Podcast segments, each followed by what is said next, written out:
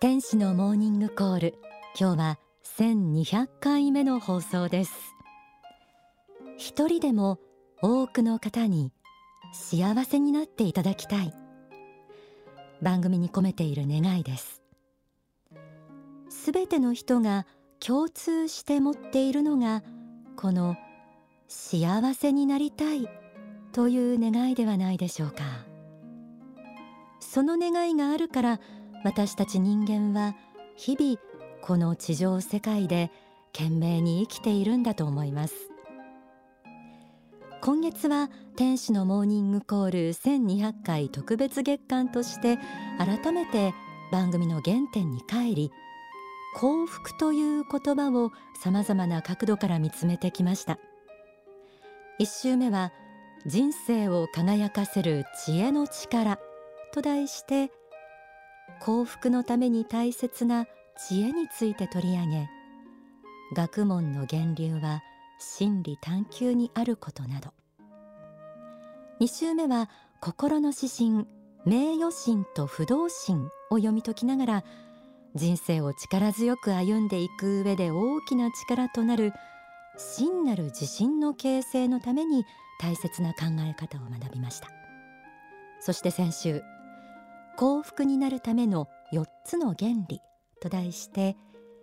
幸福への道には正しき心の探求があること。仏の世界にある正しさを学び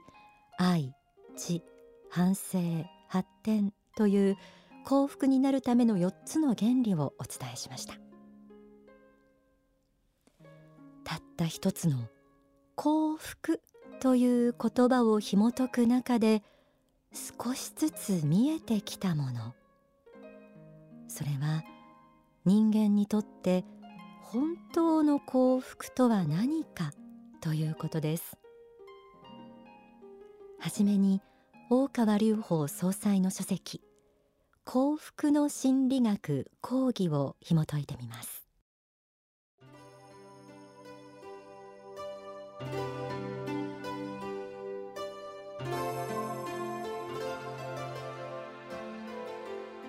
現代のように多くの人が同時代に生きている中幸福感を味わい成功感を味わうのはそれほど簡単なことではありません。しかしそうした中において自分が与えられた環境の中で自分にとって可能な幸福を花開かせることはできると思うのです。その意味で大切なのは相対的な幸福。人との比較における幸福ではなくて絶対幸福とも言うべきもの。絶対的な幸福でしょう。自分がどのような環境にあるかどのような性格や外見家柄教育的バックグラウンド職業であるかなどいろいろあるかもしれませんがどのようなところにどのようなものを持って生まれていたとしても幸福である。という気持ちを持てればその幸福は相対的ではない。本人自身の絶対的な幸福だということができるのではないかと思います。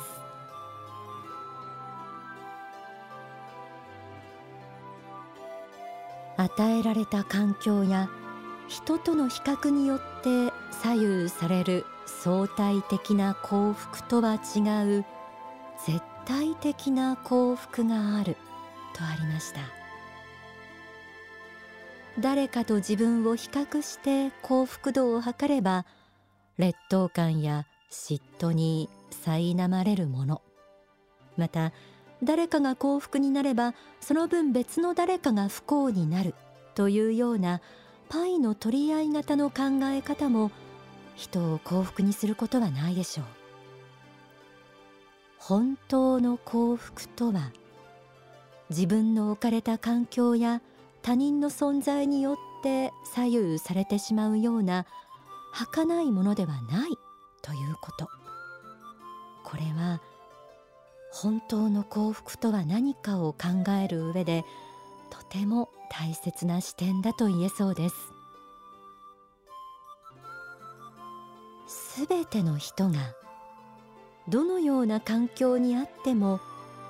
等しく感じられる絶対幸福。それはどんな幸福なんでしょうか？仏法真理の書籍から一緒に紐解いていきたいと思います。幸福の科学大学創立者の精神を学ぶ2幸福の心理学講義。幸福の科学とは何かから朗読します。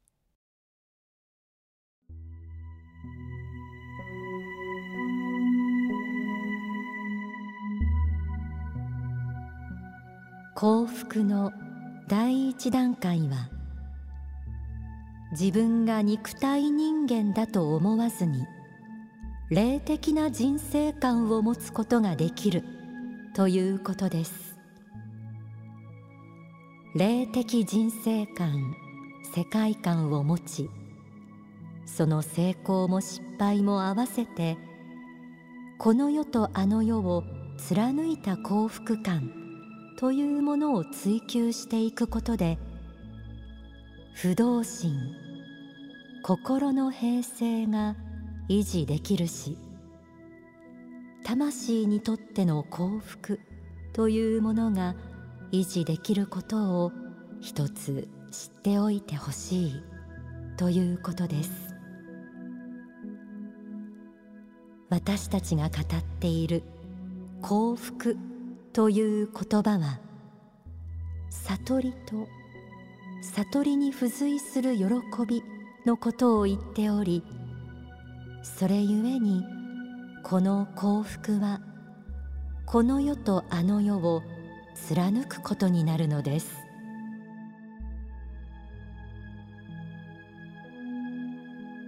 はじめに霊的人生観を持つことの大切さが説かれました。霊的人生観とは人間は仏によって作られた仏の子でありその本質は魂であること。そして肉体に宿りこの世に生まれて人生修行の中で魂を磨きあの世へ帰る。こうした天正輪廻を繰り返しながら魂の向上を永遠に続けているという人生観です。こうした人生観を持つことによって維持できるのが不動心心の平静とありました。人生さまざま苦しみや試練が訪れるものです。しかし自分は仏の子であり仏とつながっている。また地上にいる時素晴らしい人生を生きた人は死んであの世に帰ったらさらに素晴らしい世界が待っている。そう考えることができたらどうでしょうか？漠然とした不安や死への恐怖は和らぎませんか？またどんな環境にあっても全てを魂の成長の糧として受け止めることができるようになるでしょう。皆さんは心が何にもとらわれず穏やかで落ち着いている時ああ幸せだなぁとしみじみと感じられると思います。霊的人生観を受け入れることで得られる心の平静というものはすべての人に共通する普遍的な幸福感と言えそうです。これは人間にとって大切な一つの悟りの喜び魂にとっての幸福でありこの世限りでなくあの世にも持って帰ることができるこの世とあの世を貫く幸福なんです。書籍幸福の科学大学創立者の精神を学ぶに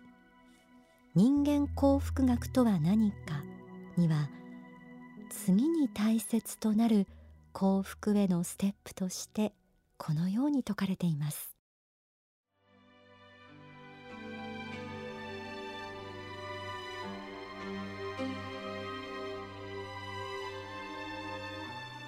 第2段階のステップとは霊的人生観を持った人間が利他的な考えを持って人生を生きるあるいはそういう仕事をする。他の人に対する愛を与える生き方。仏教的に言えば慈悲を与える生き方を喜びとすることができるようになる。ということです。私たちの基本的な考えとして人間とはこの世に生まれてきたからにはこの世で生きていく間に自分の人生を光り輝かせていくだけでなく共に住む他の人々や同胞たちとあるいは国を越えて他の国との関係においても幸福な社会を作っていくという使命を負っている存在だと捉えています。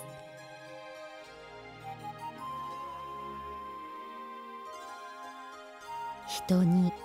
愛を与えて生きる。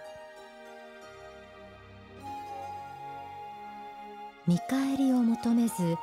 与える愛に生きることが次なるステップと説かれますがこれはなかなかどうして難しいものです。幸福の科学の仏法真理ではこの愛についても様々説かれています。愛とは与えることから始まり生かす愛許す愛へと発展していくものであるという愛の発展段階説ですとか。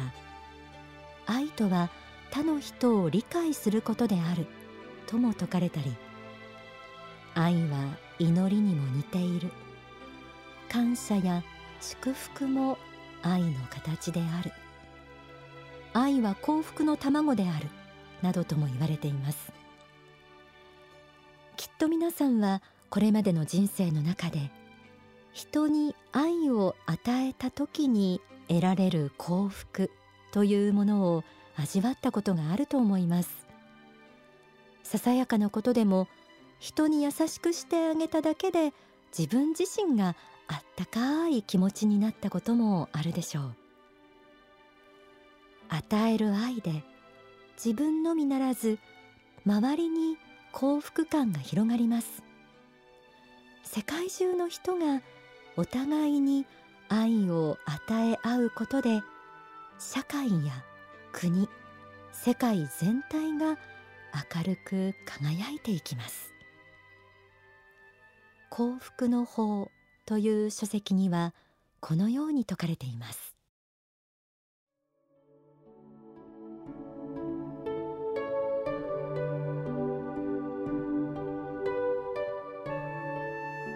結局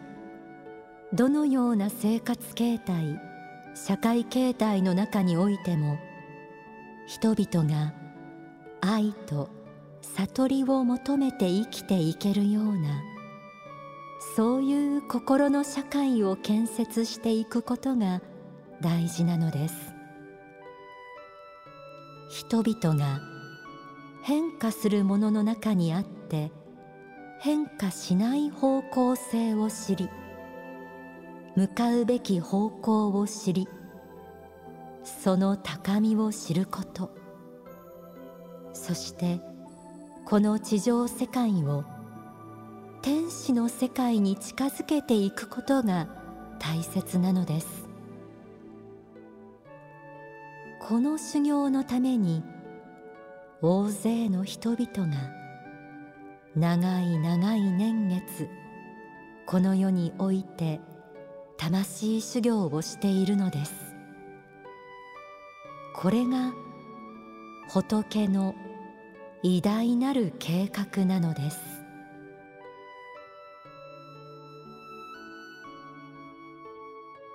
霊的人生観を持ち仏と自分がつながっているという一つの悟りから来る心の平静は皆さんを本当の幸福で満たすことになるでしょう。仏の愛に気づくことで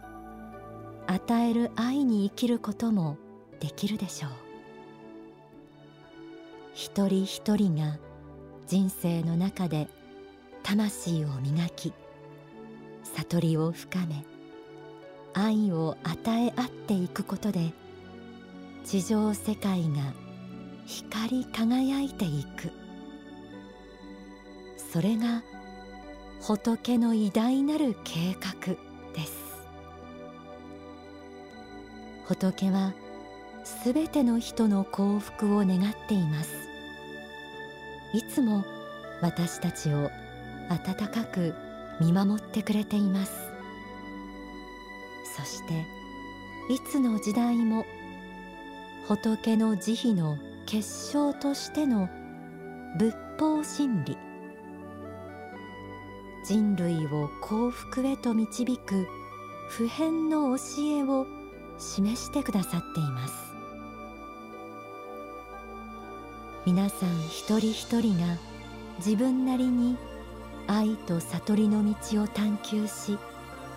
本当の幸福へ向かって人生を歩んでいただけるよう番組ではこれからもその道しるべとなる仏法真理をお伝えしていきたいと思っています。ここで大川隆法総裁の説法をお聞きください。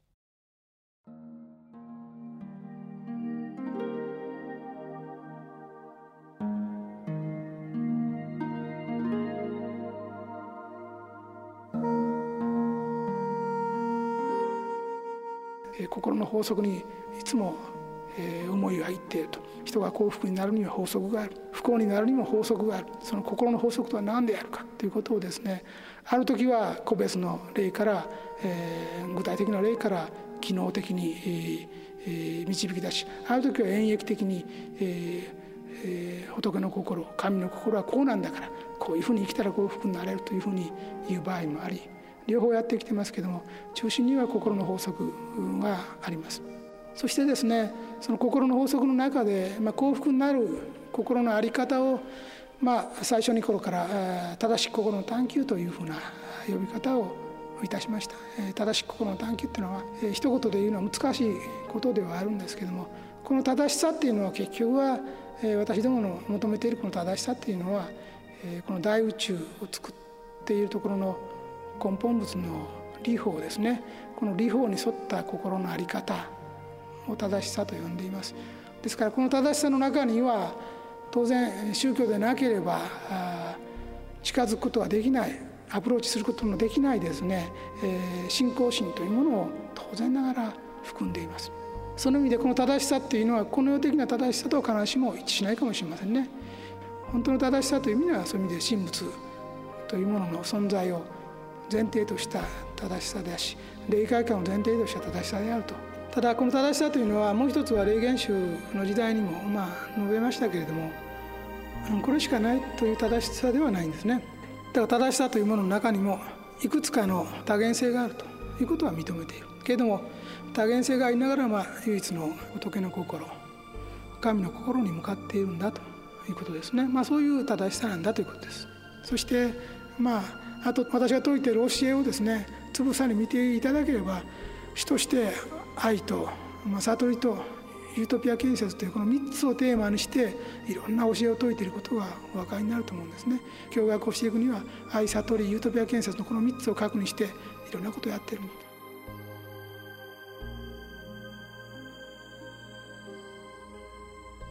お聞きいただいた説法は書籍幸福の法に収められています。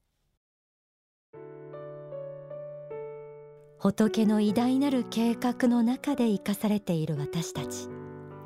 絶対幸福という本当の幸福はこの仏の無限の慈悲を知れば知るほど深まるものです。仏という永遠不滅の存在を信じる